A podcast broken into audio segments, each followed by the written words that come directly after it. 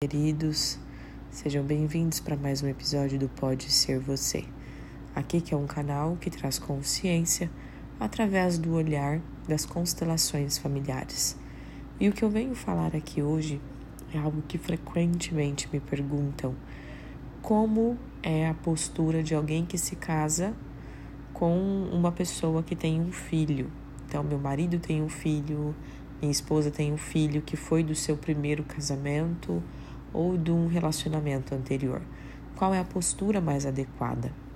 A postura é aceitar o outro com aquilo que ele tem de história. Antes de você, se houve um casamento e deste casamento teve filhos, é necessário olhar para este relacionamento anterior e aceitar que existe uma história e que se essa história não deu certo, foi um caminho para que essa pessoa chegasse até você. Se tivesse tido um outro desfecho, provavelmente você não estaria casado com esta, com esta pessoa.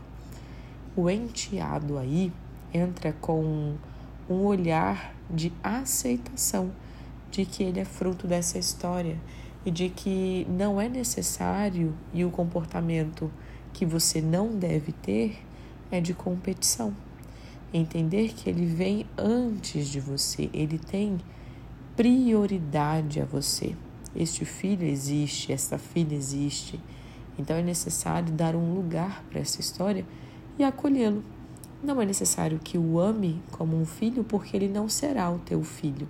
Não é necessário que ame como o esposo ama ou como a esposa ame, pois de fato ele não é o seu filho.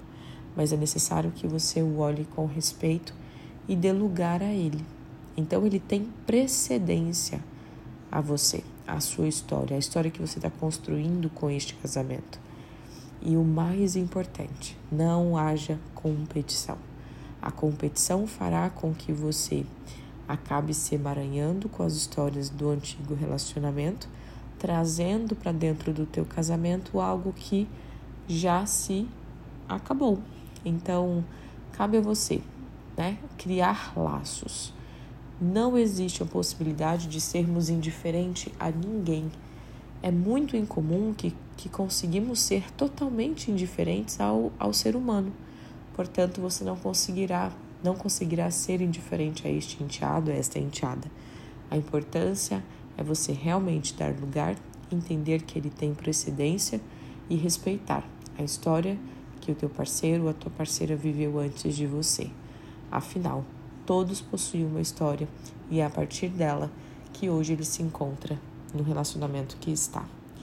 Um grande beijo, fiquem com Deus.